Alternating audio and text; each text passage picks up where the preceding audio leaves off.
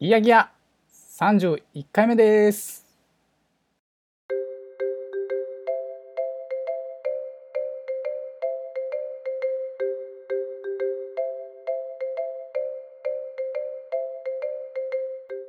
はい、始まりました。あ、 こ今回普通で大丈夫ですかいやー悩んだんですけど ねあの、 30はういんい言っていいのかどうかはすごく迷った状態なんです けど、逆にツッコミを待とうというちょっとねちょっと浅はかな手に出まして あの、なんかどっかで言われてたと思うんですけど、あの、ボケマシーンだったと思うんで、あの、はいボケがないと逆に調子が狂うっていう ね、あの、わけわからない状態でしたけども、はいはい、31回目になりました。いや、でも、こう考えるとなかなか長い番組になってきましたね。本当ですねなんかねそのアベリさんと一回前番組というかは一い回やってた時があって、はいでその時はまあそんな長く続かなかったんですけど、ですねうん、こっちの方は意外と長く続いてますね。そうですねやっぱりテーマがある程度決,、ま、決めながらやってるからなのかもしれないですうねんうんうん、あとはあれですねあの無理ないというか うん、ある程度こっちあの昔やってた時よりは賢くなったって感じです かね。そうですねお互い無理しない程度にこ う調整しながらやるみたいなそうそうそう大人になったなっていうところですよね。そうですねはい。というわけで今回もまあリモートで収録してるので、はいまたちょっとね息が合ってないなって思うところあるかもしれないですけど、ちょっとご了承いただければなと思いますね。はいそうですねはい。はい、というわけで、えー、と31回目のオープニングテーマなんですけども、はいえー、とタブレットについてということで、はいまあ、そもそもなんですけどアブリーさんどうですかあのタブレット持っていらっしゃいます愚問かもしれないですけど。まあ一応昔はやっぱり iPad 持ってはいはいてはい使ってたんですけれど、はい結局なんでしょうね家にいる時は大体パソコン使うことの方が多いので、あーななんだかんだで結局あまりタブレット使わないなっていうことで今はもう iPad 売っちゃいました。あ、う あそうなんですか。 そうですもう知らんかった。で代わりにそのお金ではですね、はいは Kindle Fire タブレットっていうあのはいはいはい。 Amazon が出してるなんかタブレットがあるんですけれどはいはいはい。でそのタブレットでもうほとんど電子書籍を読むかはいはいはいはい。 Amazon プライムでまあ動画を見るっていう使い方がほぼほうんぼうにん。なりましたね。なるほどなるほど。まあそうですよね。確かに。Kindle Fire タブレット、あ、そうか。別にアベリーさんは、まあはいアプリでなんかゲームするとかいうこともないし。そうですねなんかアプリでゲームするのは大体 iPhone でゲームするんで、ううなんかもうまさにゲームとかは通話は iPhone でするしうはいはいはいでなんか調べ物とかのなんか創作系のものは Mac とかでパソコンでやってるので、なんかはいはい iPad の立ち位置が結構なんか中途半端だったんですね私の中で。 あー、それはそうですね。あの、5年前ぐらいの僕ですね。あそうだったんですね。 5年前ぐらいは iPad 持ってるやつの気が知れねえと思ってた時期があった んでそういやでもあのそあのその時期はタブレットって何のためにあるんだろうみたいな思ってたんですけどはいあの年代中の方なんですけど、まあはい僕の方は iPadPro を使ってましてはいで、まあ、やっぱり外では iPhone を使ってしてることが多いんですけど、はい。まあ、家に帰ってきたりするともう iPad に切り替えて、うんうんまあ、動画見たりアプリしたりとかはい。特にやっぱ動画があのすごく多くなりましたね。ああそうですねやっぱりなんかうん、コロナ禍のせいもあるんですけどねなんかやっぱ動画見る機会増えましたよね。そうですねあのなんかねこう最近の個人的な流行りみたいなところもあるんですけどはいあの起動時間が遅いなんかそのパソコンとかも起動時間がちょっとかかるじゃないですかはいでも iPad とかってこうまあちょっと押せばすぐ起動するじゃないですかはい。あのやっぱラグがないのがすごくいいんだろうなと思ってうんうんうんうん。あのピ同じ理由で PS4 とスイッチが、まあ、うちあるんですけどはいやっぱりスイッチの方が起動はあまあ多いんですよね。はいでまああスイッチの方は逆に言うとスタンバイモードいつでもスタンバってる状態 なんではいっていう話でもあるんですけどうんうんでもやっぱりまあスッとできるっていうのはあすごく今べ便利だなと思ってはい確かあのにそうですね面倒くさがりなんでね はいはいわかりますわかりますでもそういう気持ちそもそもがねだからわざわざパソコンをつけて調べ物するんじゃなくてもうんうう iPhone とか iPad で調べ物して終わっちゃうみたいなんはいことがやっぱ多くなりましたね。うんうんうんうんなるほどなるほどあとね仕事柄あの座ってることが多いんではいパソコンをするってなるとどうしても座りっぱなしで作業しないといけないんではいそれがねあの思ったよりも iPad のタブレットをちゃんと使ってるっていうところにつながってるのかもしれないですね。なるほどそうだったんですねうんそうなんですよだからね意外とタブレット使えるなと思ってうんうんうんでアベリーさんが言われたように電子書籍はいもあの昔は僕嫌いだったんですよ。はいあの食わず嫌いというかはい新しいものを嫌いみたいなところがあってでやっぱりそれってなんか本だとなんか覚えれるなんか活字とかを読んでるなっていう気がするんですけどはいなんなんとなく電子書籍だと読まされてるとか、はいなんとなく頭に入ってこないかなと思ってたんですよ。はい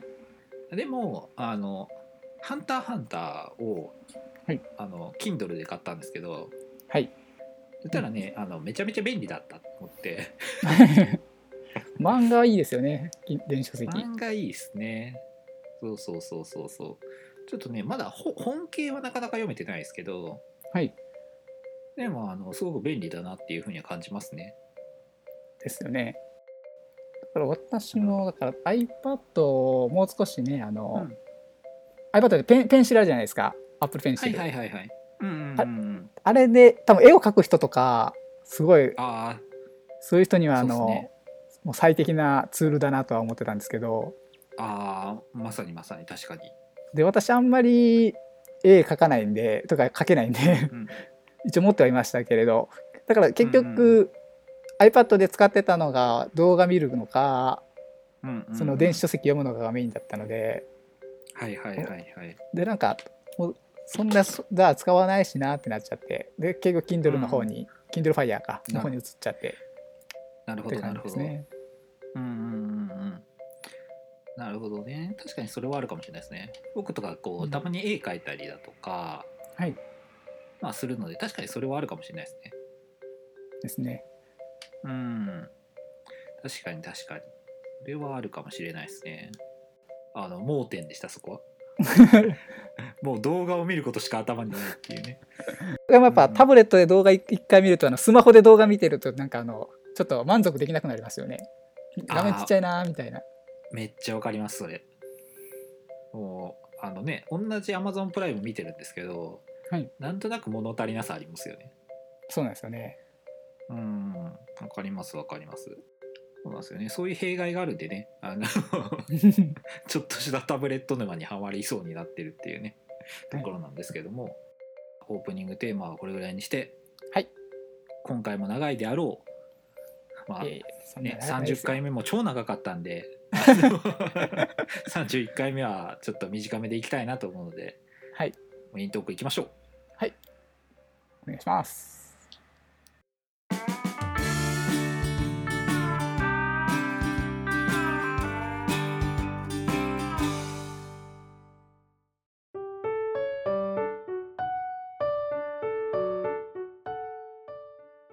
今回はメイントークなんですけれどもはい、今回何やらにゃんたりさんがなんかき私に聞きたいことがあるっていうことをお伺いしたんですけれどまたまたまた台本がある のにそんなそんなふりしちゃっていやあのまあねあの事前にあの調査してきてもらったんですけど今 RPG をちょっと研究してるところがありましてはい、 RPG って結構僕ストーリーがメインかなと思ってたんですよ RPG の面白さってはい、ただちょっと教えてほしいなと思ったのは RPG のバトル限定で面白かったものについて語ってほしいなと思いましてはい今回いろいろ調査してくださったリリー さんもうね大変だったと思うんですけどはちょっいとタイトルと、はいちょっとそのシステムとかについて教えていただけたらなと思いますはいわかりましたよはいよろしくお願いします、ろしくお願いしますまああくまでも私個人的な意見なんであの世の中の人はどうかわからないんですけれども い、やもう RPG マスターですからねそんなことないですよね急に急にマスターアカウントされましたがえーとまあとりあえず はい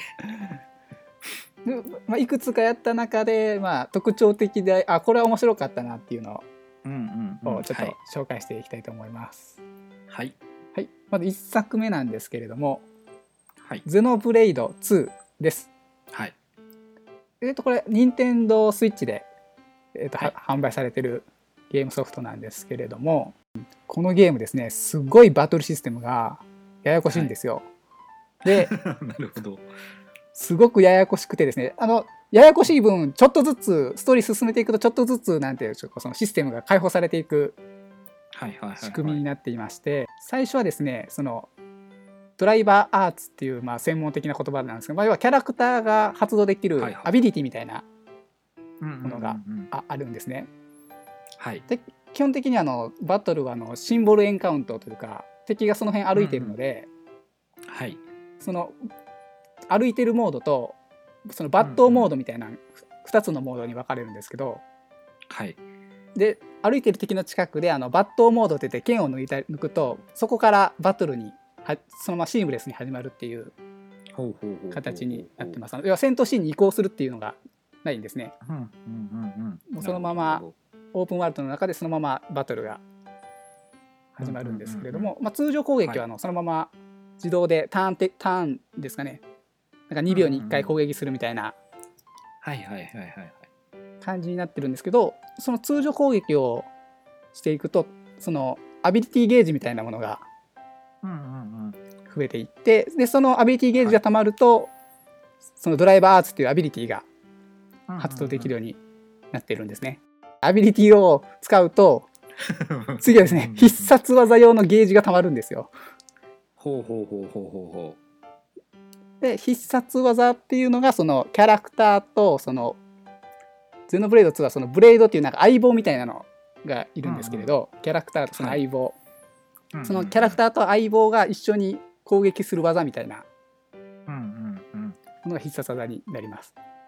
うんうんで、まあ、要は攻撃して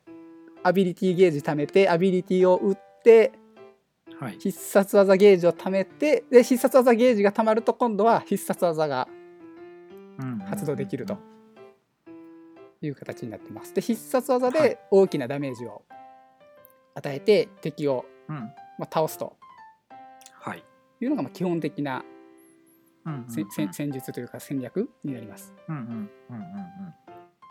で必殺技は一応最大で4レベルまで貯めれるので。はいはいはいまあ、レベルうん1でサクッと打ってもいいですし大ダメージを狙うためにレベル4まで貯めてうん打つってこともうんうんできます。なるほどなるほどはい、っていうのがまあ基本なんですけれどこれらをうんうん応用していくっていうのがはいはいはいはい出てきます。でさうんうんうんさっきのですねあのアビリティ的な要素があるドライバーアーツっていうのがあるんですけれどはいはいこれにあのなんかですかね状態異常みたいなことができるうんうんうんものがあったりするんですけれどはいはいはいその中にですねそのブレイク状態っていうものをうんうんうんうんダウン状態、ライジング状態、スマッシュ状態っていう4つの状態みたいなのが、ほうほうほうほう。まあ、あるんですね。うんうんうん、で、このアビリティをですね、うまいこと、その、さっき言ったブレイク、ダウン、ライジング、スマッシュっていう順番に、そのうんうんアビリティを当てていくと、大ダメージをはい。与えることができるっていううんうんうん、風。な仕組みになっています。はい。なので、その、このドライバーアーツのうんうんスキルが。セットできるんですけれど、はい。だからそそのスキルをセットするときにブレイクのスキルを持っているキャラダウンのスキルを持っているキャラっていう風な感じでパーティーをはいちゃんと編成しておかないとこれがあの発動できないので、あなるほどなるほどまあ、そういったアビリティのことを考えながらうんうんパーティーを組む必要もあるとうんうんいう形になります。でまたさらにややこしいシステムがあるんですけどうんどんどんどんどんややこしくなっていってるそうですで次に必殺技がさっきあるって言ったと思うんですけれどもはい必殺技にはですね属性があるありましてはい全部で8属性用意されてうんうんるんですけれど、はいそのですね属性をですねつなげるとですね専用必殺技のコンボがあるんですねなんか専門,、専門用語とかこのゲームの用語ではブレードコンボっていううんうんうん名前になってるんですけれども、要は、はいまず火の必殺技を当てると次に水を水の必殺技を当てるか火の必殺技を当てるかっていう派生ルートみたいなのがはい生まれるんですね。うんうんうんで次に仮に火当てて次水を当てると水の必殺技を当てますと。はいでそうするとちょっと威力が上がってひうんうんうん必殺技のダメージが追加される形になります。うんうんうんうんうんで次火水っていくと次仮にですけど水と氷とかうんいうルートができでで次できましてはでいその時にまた水の必殺技うんを最後に入れるとですねうんうん要はレベル3の状態の必殺技を当てるとうんうんその、なんでしょうフィフィニッシュコンボじゃないですけどブレードコンボのそのラストフィニッシュ扱いになって、うんうんうんまあ、ちょっとダメージがアップするプラスまた専門用語が出てくるんですけども、属性玉っていう 最後に玉が玉が付与されるとすごいいうんうんうんうんう形になります。でうんうんまあ、このゲームは多分真骨頂のなんでしょうけどこの属性玉っていう玉をつけるとうんはいそのチェインアタックっていううんうんその全員仲間が要はさパーティー3人いるんですけれど、はいこの3人で一斉攻撃できるっていううんうん仕組みがあるんですね。はいでこの弾をつけてその弾をまあ火火だったら水に弱くなるんですけどうんうんうんその火の弾を割るために水の攻撃を全員で仕掛けてその弾を割るとはいさっきあの言ったチェインアタックがですねもうもう一回リセットされてもう一発撃てるようになるんですよ。ほうほうほうほうほうほなのでその火の玉が割れてもう一回2コンボ目が始まるみたいなううんうんうんうんでもう一回あの必殺技が全員ぶち込めるみたいな形になっててはいはいはいはいでさっき言った最大8属性分あるんで最大要は8、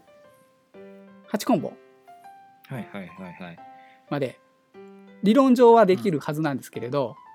はい一応その前にですねなんかフルバーストモードっていうのがあってある程度属性玉終わっちゃうと、もうそれ以上はうんうんうんいかないようには一応と途中で止まるようになってて。はいはいはいははいい、なんか最多分最大3コンボが4コンボぐらいまでで止まっちゃうんですけれど、はいはいででもこのフルバースト状態ってなるとあのうんうんダメージ率が一気に200%アップとか300%アップとかなんか頭の悪い大ダメージ大ダメージモードになるんですよ。うんうんうんうんで、まあ、これが決まるとすごい、まあ、気持ちいいというかうんうんうんとかこれしないとあの勝て勝てないというか倒せないような敵と、か隠しボスとかはもうこれをうまいこと使わないと勝てないような難易度にうんうん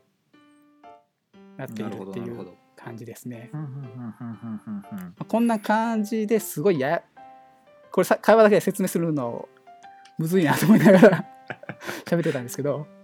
そうですねうんうんうんまあ、要はアビリすごいたすごい単純な流れで言うとアビリティを打つうんうでん必殺技をためで必殺技貯めて必殺技を打ってはいはいはいではいで必殺技でコンボつなげて弾をくっつけてうん弾を割って大ダメージを与えましょうってことなんですけどうんうんうんうんうんなるほどなるほどっていう流れが一応あるんですけどまあすごいこれを理解するのが最初すごい難しくてこのゲーム。難しそうですね理解するとああこうやって敵を倒していくんだみたいな はいはいはいはいはいはいうーんなるほどなるほど話を聞いただけではとてもとても理解できるようになりそうだと思います。ぜひ YouTube の動画で見てもらった方がいいかなと思うんですけれども。そうでもでも YouTube の動画見てもこのリシステムを理解してないと何してんやろって多分なると思うんですよ。なんかいきなり弾ついたなみたいなはいはいはいはいはいはい形になっちゃうんですけそうどで。ねちなみにアベリーさんがはいこのバトルを理解できたのってどのくらいの段階なんですかその中盤ぐらいですね。ゲームうんうんうん中盤の終わりぐらい。だから終盤には入る手前ぐらいですね。はいはいはいはいプレイ時間で言うとどどれくらいですかえーっと、クリアしたのに80時間ぐらいだったんで、多80分時間で40時間から50時間ぐらいの間ぐらいだとはいはいはいはい思いますね。で40時間から50時間ぐらいまででやっとこうちょっと面白くな、まあ、バトルは面白くなってくるかなっていうところですね。そうですね。もうそれまでは、あの、ゼノシリーズというアイデアに乗り切ってたっていう。なるほどなるほど。あまあまあでもそのまあ最初キャラクターとかそのまあなんとなくゼノシリーズ聞いたことあるなみたいなので始めて、でなんかこうあーなんか思ったよりバトル面白くないなと思っても、はいまあ中盤ぐらいよ 40, 40時間50時間くらいまでしてたらあのい戦闘も面白くなってくるよってことですね。そうですね。このゲームは、このバトルし、とか、やたら敵が硬いなと思うんですよ。後半、後半とか中盤ぐらいから。あーなるほど全然倒されへん。えらい時間かかるなとか、負けやすくなるなっていうのがなってきた時にうん、うんなんでやろうって言ってだだんだんなんか試行錯誤していくと分かったみたいな、はいはいああこういうことかみたいになったっていう、はいはいはいはいはいはい、なるほどねその試行錯誤とかは確かに楽しいのかもそしてそれがまあ一個えーっとまあ作戦とそれが決まった時の爽快感みたいなのは確かにありそうですね、そうですね自分が違うここれでその何でしょうコンボができるやろみたいな感じでパーティーを組み込ん立てて、うんようやくちゃんと実際にこう操作してあいけたっていうはいはいはいはいそうですね楽しそうですねなんかそのブレイクダウンライジングスマッシュとかをまあ、はいバランスよく入れとかないといけないとかはいかまあ最初に考えてそれをまあ実際に行動に移してみたいな感じですね。そうですねうんうんうんうん。なるほどなるほど。わかりました。ちょっとゼノブレイド2あのもしかしたらまたあのアベリーさんに YouTube で撮ってもらいながら教えてもらうかもしれないですけど。はい そうですね まあ僕も一応買ってはいるんで、あのはいまた時間ができたらちょっと40時間50時間遊んでみて 実際にそのあの複雑なバトルシステムをねちょっと理解しようかなと思います。はいぜひやってみてください、はいちょっありとがとうござまいあ、ます進めにくいんですけどねはいあーまあ確かにね80時間なかなか社会人が捻出しようと思うとねそうなんですよなかなか大変なんですけどねいやいやいやありがとうございますはい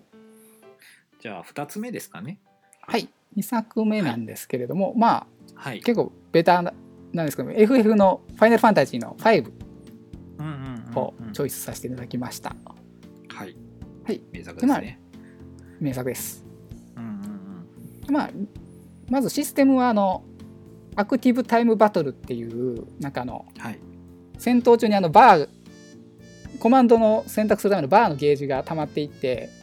はいゲージが溜まったキャラクターから順番にこの行動を選択していくっていううんうんコマンドバトルなんですけれどもあのちょっとリアルタイム性が生まれる、あのゲームになってます、要はあのはタいターン制じゃないっていうんですかねでこそうですね味方が攻撃して後に敵が攻撃してくるとかじゃなくて、うんもう敵も味方も常にリアルタイムにこうんうこうんんコマンドバトルだけど行動するみたいなはいはいはいははいいゲームシステムになってます、うんうんうんはいでまあ要はコマンドバトルって結構単調になりがちだなっていうのが個人的な意見なんですけれど、そうですねうんうんうんとりあえずあの自分のターンが来て戦う選ぶとか道具使うとかうんうんなんかゆっくり考えながらポンポンするっていうことがまあできるんですけれどうんうんうんまあ何でしょう飽きてくるんですよね正直 それだけだまあそうでとす。ねうんうんうんなんですけどこのアクティブタイムバトルのおかげでうんうん要はうんうんちゃんと考えてコマンドを選ばないとあのどんどん敵に攻撃され続けてしまうのでうんうんそういうリアルタイム性が生まれることでちょっと緊張感がうんうんできるなっていうのがはい個人的にやっててああ楽しいなと思う部分の一つですねそうですねはいでまあ他の FF シリーズってあのこのアクティブタイムバトルがほメインなんですけどなぜ5なのかはいっていうと、まあうんうん FF5 ではあのジョブシステムがうんうんうんあって、まあはい要はキャラクターごとにあの役割を変更することうがんできるん,、できるんですよね。そのうんそうですねうんうんうん戦士だったらその攻撃力がああるとか、はいはいはいそうですねまど黒魔同士だったら魔法が攻撃魔法が使えるとかうんうんうんうんでそういったことをすることによってその戦闘の幅が広がるっていうのが個人的にすごい好きで、はいまあ、極端な話全員魔法使いにするとかはいはいはいそういう、まあ、偏った戦い方もうんうんできるので、なんかそういう自分なりにどのパーティーのどのパーティーはどのジョブの組み合わせが一番その戦いやすいのかとかはいはいはいボスによってはそのジョブを変えないとすごいたしんどい戦いになったりするとか、うんうんそういうのがそうですそねの戦略の幅がすごい広がるのがすごいうんうんやってて楽しかったなっていううんうんうんうんところがあります。うんはいはいはいはいなるほどなるほどありがとうございますはい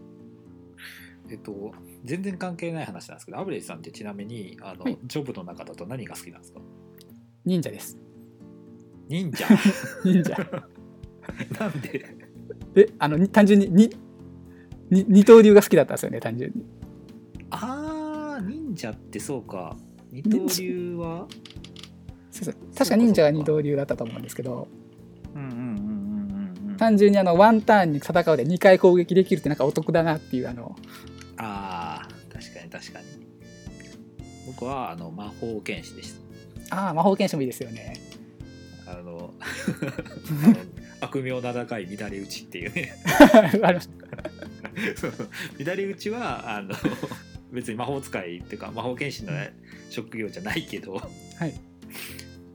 ね、乱れ打ち強かったなとかねそうで二す刀流ね持たせて乱れ打ちとかねそうそうありましたありましたあの確かにあの FF5 ってこうすごくねあのジョブによっていろいろ戦略が本当に変わるというか、はいあの場合によっては青魔同士とかいう、まあね、うんうん相手の,、あの技をラーニングするってやつを1体は入れとかないといけないとか。はいちょっとねあの意外にこうそう事前準備みたいなのがすごく大事だったりするので、はい、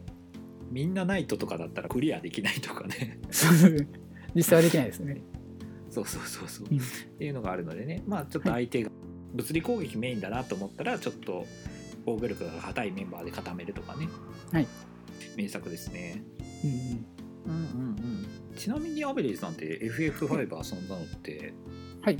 ほん、本当に RPG 初めて触った時ぐらいですかそうですねうん RPG 初めて触ったのは確かクロノトリガーだったと思うんでそのつおーその次か次ぐらいだったと思うんですよなんか兄が最初にやっててはいはいはいはいはい面白そうだなと思ってあの はい。クロノトリガーからっていいゲームから入ってますね。そうなんですよてかちょっとうん基準値がちょっと最初から高いところあるんですけどねどうしても RPG 高 すぎる。基準値高すぎる。なるほどね。はいはいはい。ありがとうございます。はいじゃあ次は、次も FF ですかね。はい次も FF なんですけども、はい次あの FF の10はい。になりますもうアベレージさんといえばですね。もう私の一番多分遊んだゲームのうんうんだと思うんですけども、はい。でまあ FF シリーズはさっき言ったあのアクティブタイムバトルっていう、はい。まあ、要はゲゲージがリアルタイムに進んでいくっていうのが特徴だったんですけどもこの10からはい急遽変わって、うんうん。まあ、専門用語ではカウントタイムバトルっていうはい。名前になってるんですけれども要はあの、はいスピードが速い順のキャラから敵含めて、うんうんその行動できるっていう風にはい。変更されました。はいのであの戦うのコマンドをあの選急いで選ばなきゃいけないとかうんうんそういうのはなくなったんですけれどもはい。代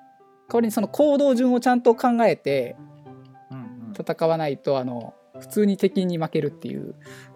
まあで、はいうまく戦えばそのレベルが低くてもうんうん逆に強敵に勝つことができるようにに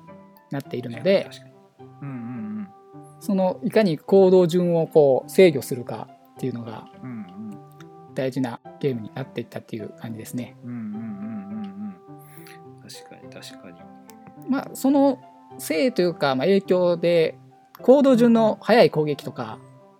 うんうん敵の行動順位を下げることができる技とかがあるんですけどもうんうんうんまあそれが単純にもう強いというか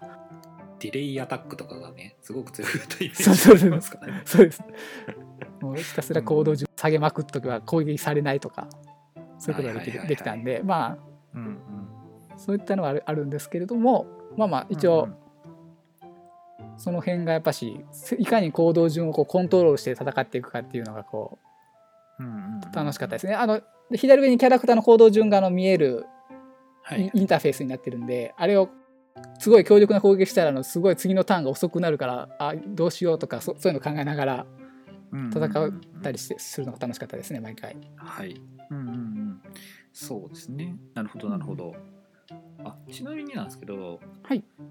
あの FF102 ってあったじゃないですか。はい、 102はささっきの FF5 のはい、こうアベリーさんが好きな要素が全部入ってたんですけど、はい、アクティブタイムバトルだし、はい、でジョブシステムもあるし、はい。なんですけど、ちなみに102はどうなんですか。えーっと個人的には大嫌 いな作品なんですけどねどうしてもあ のて何点が良すぎたのであのあのあーししシナリオ面ですけどねストーリー面ではいはいはいはいはい。点で終わっといてほしかったのになんか点2っていう余計な要素があそうですね。入っちゃったの急にでね急でにねなんかそんな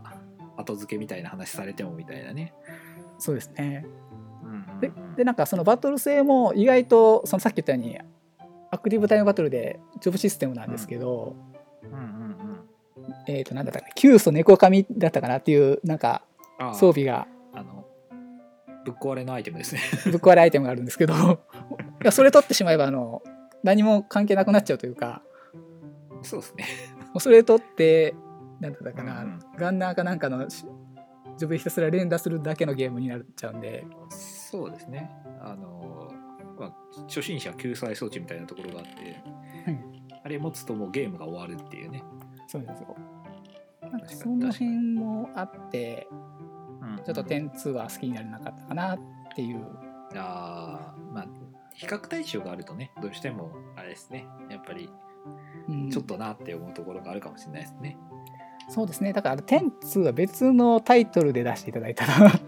うんうんうんでこねぜ普通確かにそのゲームシステムとしていけたのかなという気がするんですけど、はいはいはい。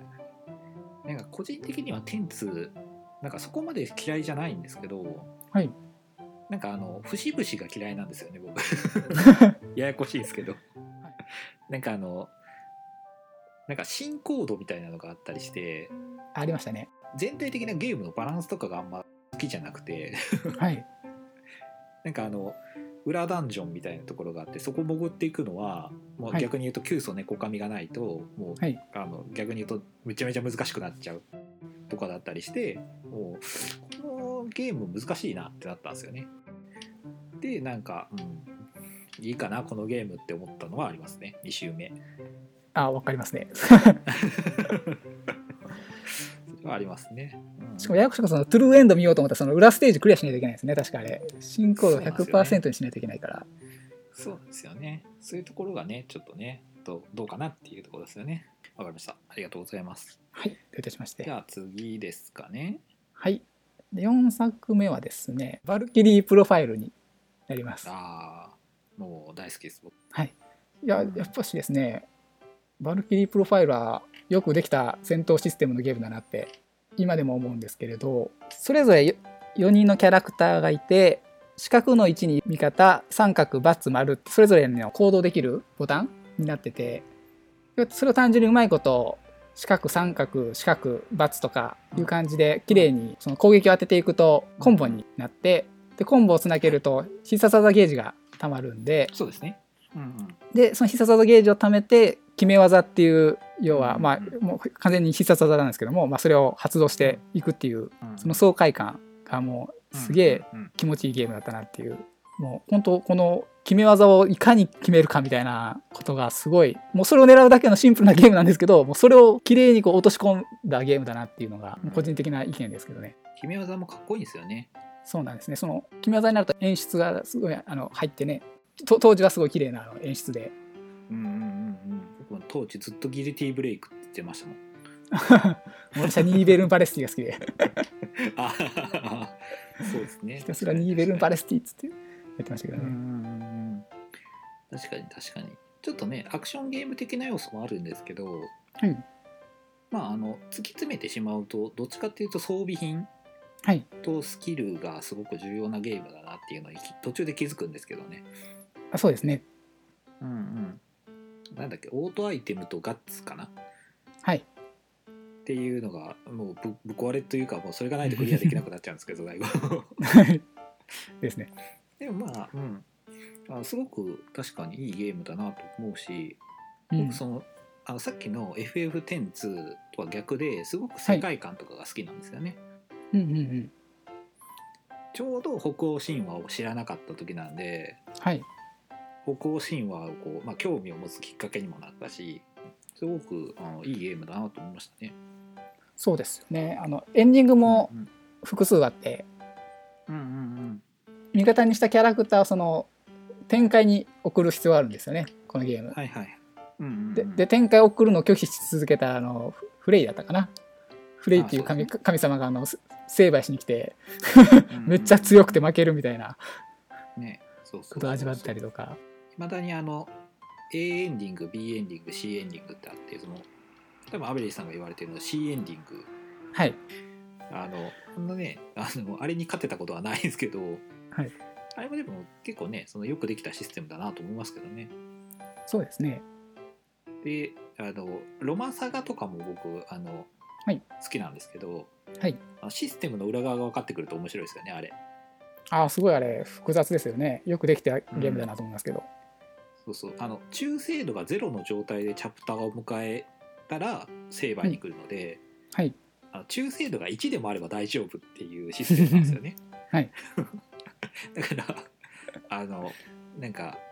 アーティファクトっていうこう本宝みたいなのを本当だったら献上しなきゃいけないけど、はいまあ、それぞれすごくいい強いアイテムとかがあるのではいどうしてももっと来たいなって思う時があるので、はいそういう時にあえて送らないっていうのができるんですけど、はい多分ねアベリーさんおもうお尻だと思うんですけど、うんその時にいっぱい持ってたらこうどんどん中精度下がっちゃいっちゃうんですけど、はいそれは最後 あの1個だけ送るっていうのをしたら中精度1もらえるんで大丈夫っていう、はい ありましたねなんかこんなやつうんね、そういうシステムなんでね、うんそういうシステムが分かってくるとねすごく面白いですね。そうですねうんうんうん、なるほどでなるほどありがとうございます。うんはいあごめんなさいあの昔のゲームにもよくある昔のゲームって結構そういう裏のシステムって結構数値があえてさされてないというかはいはいはい、見えないようにしてるからそれをいかにしてこう探すかっていう楽しさもありましたよね。そのうんうんうんうん、確かに確かに。ヒントがないからこそこう自分でいかにこう推察していくかみたいな。うんうんうんうん。確かに確かに。で次が、はいもう2つぐらいですかね。うんそうですね。ねあと2つほどちょっと紹介させていただきます。はい、ちはい、お願いします。ょっとさっき名前出たんですけども「あのロマンシング・サガ」の「ミンストレル・ソング」っていうタイトル、 PS2 のやつですね。はい PS2 のやつで、うんうん。ちょっとですねグラフィックは正直あまり好きじゃないんですよこの「ミンストレル・ソングの」はいはいはい。ちょっとねなんか、あの頭身が異様に低いやつですもんね。そうですねちょっと慣れないというかうんうんあまりグラフィックが好きではないんですけれどもまさにバトルが本当に面白かったはいはいはい。ゲームでだなと思っていて、うんうんまああのシンボルエンカウントっていうやつで、あのはい敵が普通に見えてるうんやつなんですけれど、うんうんなあの敵が近くにたくさんいるとその、うんうん敵に触れた瞬間敵同士がなんかあのチェチェインって言ってあのうんうんつながそっうでて連戦になるんですよ。すなんかだから3体近くにいるといきなり3連戦になるとかなんかちょっとふざけた仕様なんですけどでそういうそのシビアさはすごいあるんですけども、うんそのシビアさをこう裏返すかのようにその実際のバトルに入ると、うんそのロマサガ特有の連携っていうのがあるんですけれどはいその技特定の技と特定の技をあの行動ある程度の行動順に並べるとそのうんわ技がつながるっていう風うなん仕組みになっていて、はうんこのつなが技がつながるとすごい強力なダメージにレアダメージにできるっていう、その爽快感うんうんうんでとあとそのこの技とこの技が組み合わその連携できるのかなとかそういう組み合わせを考えていくパターンの面白さはいはっていいうのがすごいあって、うんうんあこんな技とこの技も連携できるんだとか、はいあ逆にこの技は連携できないんだとかうんうんとかそういうのを考えるのがすごい楽しかったなという思い出がうんうんありうんまし確たかにね。確かにうんうんうんう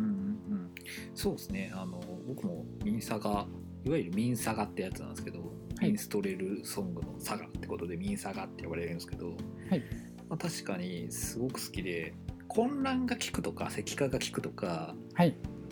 あスタンが効くとか うん結構ねその敵によって効くもの効かないものとかの差があったり結構考えないとすぐ全滅しちゃうようなバランスなのではい、そこが面白いですよね。そうですねうんうん、なんか敵もなんか大抵の大抵の RPG って敵の強さはある程度順番に強くなっていくじゃないですか。うんうんうんなのにこの「ロマサガ」シリーズは大体なんかいきなり最初うんに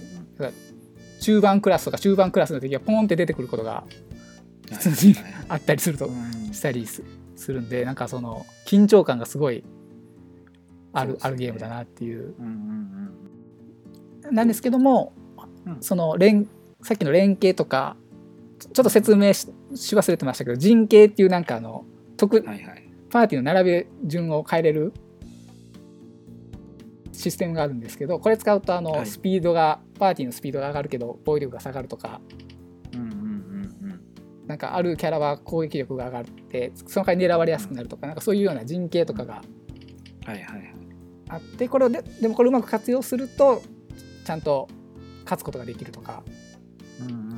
うんそうです、ね、さっき言った裏ステータスとかも考えながらうんうんうんっていうのがこうすごい楽しい楽しいというか面白い要素だなと思って。そうですねこのゲームうんうんうん確かに確かにあの個人的に大好きなのがひらめきってやつなんですけどはい、あのまあ、強い敵と戦った時に、まあ、新しい技をひらめくっていうシステムなんですけど、はいあれがすごく好きだなと思いますねロマサガシリーズ、うんそうですねあれは面白いですよね。あとミンサガですごくあの覚え覚えてることがあってはい、なんかねこう基本店売りのアイテムってそこまで強くないじゃないですか、はい、 RPG の店売りアイテムってどうしても、はいあのダンジョンの奥に行った方が実は強い武器があるとかが多いので、はいでもロマサガ、まあ、ミンサガはもう店売りのアイテムが異様に強かったりするんですよねはい、だからそこになんか衝撃を受けた記憶がありますねはい、クジャラーと弓とかね強い代表格なんですけどうん銅の剣買っても次の町までだろうなみたいなのとかうん思っちゃうんでやっぱちょっと高い金出していいものを買ったらそれを最後まで終盤まで使えるっていうのはすごいいいことだなと思いましたねはいありがとうございますはい、ありがとうございます。じゃあ最後ははい大冒険の RPG ですねはい、そうです。大冒険の RPG ブランディアはいです。はい名作です なんか知らない間にスイッチに、あとちょっと話それるんですけど、スイッチにあ HD 版が帰ってきてるみたいで、やったことない人はぜひスイッチでやってみてほしいなと。そうそうそうやったことない人はねあのワクワクドキドキ感を味わってほしいっていう、そうですね。でグランディアやっぱりあのストーリーもいいゲームだったんですけど、そのバトルシステムが、なんかあのあれなんていうのか知らなかったんで、調べたら IP ゲージっていうらしいんですけども、いやー僕も知りませんでしたびっくりしましたなんか下にですね、そのキャラクターの行動順がわかるバーみたいなのが用意されていてでそれがですねあのちょちょっとずつ右にずれていくんですけれどもうんうんであるところであのコマンド選択のところのバーがあるのでそこにたどり着いたキャラとか敵が行動を選べるっていう風にうんうんうんなってるんですね。でその行動を選ぶ時になったらあの行動選択画面がうんうん出てくるっていう、まあ、ちょっと反リアルタイムバトルシステムみたいなうんうん感じになっててで当時はすごい斬新なシステムだなと思っててうんうんうん意外とないなと思ったんですよね遊んでた時に。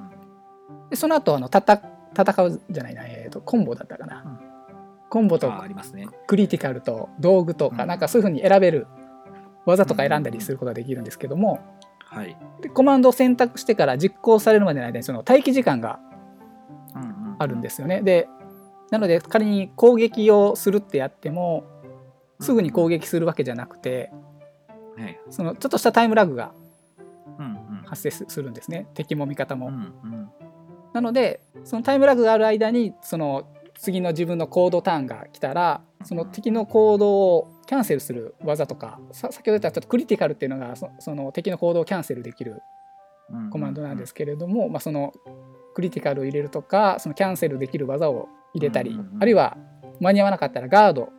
のコマンドを選んでダメージを抑えたりとかというような選択がそうできるようになっていて、でガードすると次のターンすごい早く自分のターンまた行動できるようになるんでこのタターンは焦らずガードして次のターンでちゃんとカウンターというかダメージを取るとか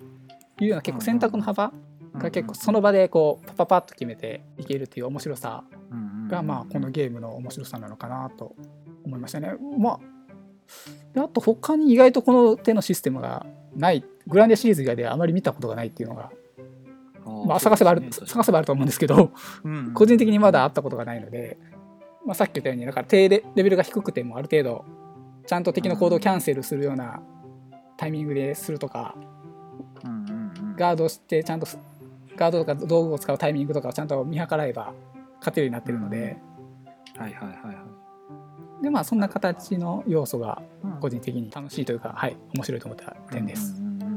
はい、ありがとうございます。じゃあそうですね。まあなんかいくつか挙げてもらってますけど、まあもはいうまとめていいかな。はい、まとめてうんもらって、はい。じゃあえっ、とそうですね。えっ、とまあアメリさんが重視している点っていうのは、はいまあ聞いた感じだとやっぱ爽快感とか戦略性っていうところですかね。そうですね、すごいそこを重視してるなって、うんうんきょ今回調べてて思いました。うんうんうんうんうんうん。なるほどなるほど。そうですね。あとは RPG ってそのい戦闘も、その戦闘の場面もそうなんですけど、はい、その戦闘の場面に入る前の準備はい、も結構重要な要素なんだなっていうのをこう全体的に聞いてて感じましたね。あそうですね、やっぱし、うんそのそ備え装備をいかに整えておくかとか、うんうんそのアビリティとかがあるやつはスキルとかをどうセットしていくかっていうのは結構うんうん重要だなって思いますね。うんうん、確かに確かにあとはあれですねあのみん割とやっぱりチーム性と言いますか、はい、こうキャラクターどういうキャラクターを含むかっていうのも一個の戦略になっているのかなっていうところはありますね。そうですね。うんうんうんうん。なるほどなるほど。ああいやいや RPG 面白いですね。そうですね意外といろんなゲームやってるといバトルシステムもやっぱ皆さんすすごいそこ差別化しようとしてるなっていうのがうんうんうんすごいあや遊んでて思うないうところですね。うんうんうんうん。なるほどなるほど。わかりました。ありがとうございました。ありがとうございました。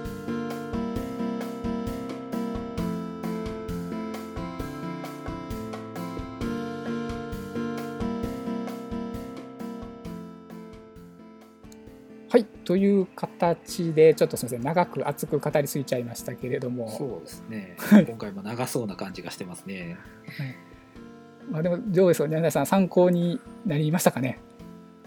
そうですね。途中からちょっと思い出話を語るみたいな。あの ところにもなっちゃったとあのオートアイテムがとかね ちょっと、はいそういう話にもなっちゃってたんですけど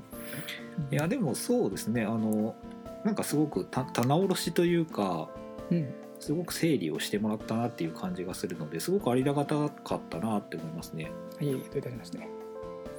あ全然ちょっと今聞くことじゃないかもしれないですけどアベレージさんって、はいあのベイグラントストーリーってやったんでしたっけああやりたかったんですけどやってないタイトルですねあーでもあのそのタイトルが分かるだけでもあの上級者だと思いますけどね。確かあのスクエア黄金時代の人あれですよねあそうそうそうタイトルですよね怒涛に怒涛に出てた時のタイトルの人ですそようねそうそうそうそう。あのね、お面白いんですけどね、知ってる人が少ないっていうね、うんゲームなんですよね。あそうなんです面白かったですねうん、なんか、それこそ HD とかでこうリメイクしてくれねえかなと思いながらね。うんうんうん。いやいや、今回はなかなかいろいろ調べていただいてありがとうございました。いえいえ私も自分の棚卸しができたんでああ、じゃあよ、よかったです今度は、今度はアベリーさんが何か RPG を作ってくれる可能性 が。大変ですけどね、RPG 作ろうと思ったら。そう RPG って一番大変だなと思いましたねねえ確か本に当に確かにストーリーはしっかりしてないといけないしゲームとしてのバランスも大事だしはいあので今でじゃあ映像も作らないといけないですもんねうんうんうんうんうん本当に総合芸術みたいなところありますよねうんうんいやいやありがとうございましたいえいえじゃあ今回の31回目はこんな感じで終わりましょうかそうですねはい、ではまたバイバイゼノブレイド2はプレイして分かっていただけると嬉しいです